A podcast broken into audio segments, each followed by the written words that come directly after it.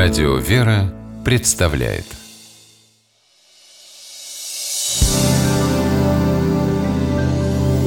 Первый источник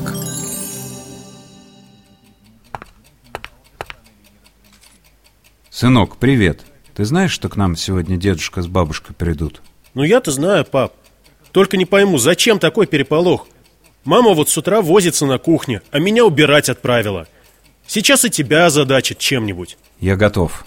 Мама – это вообще альфа и омега нашего дома. Это комплимент? И что вообще эти слова означают? Альфа – первая буква греческого алфавита, омега – последняя.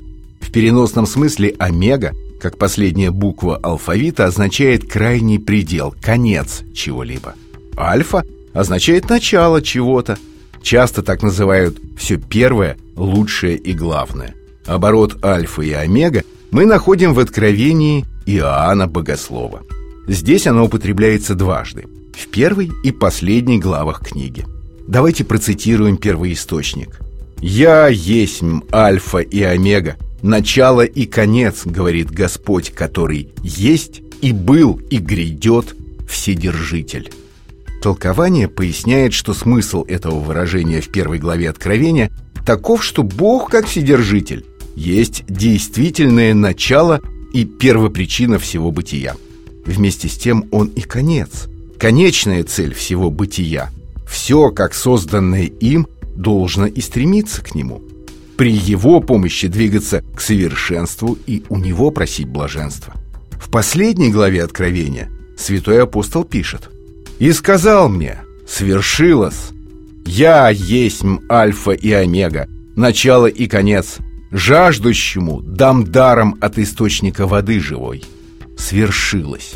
То есть произошло все так, как было угодно Богу, который есть альфа и омега, начало и конец, источник и цель всей жизни.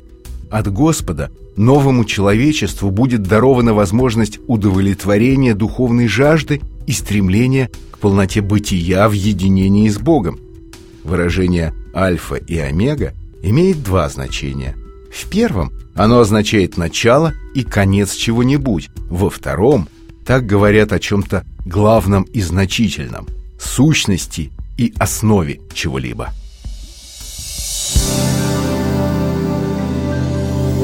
Первый источник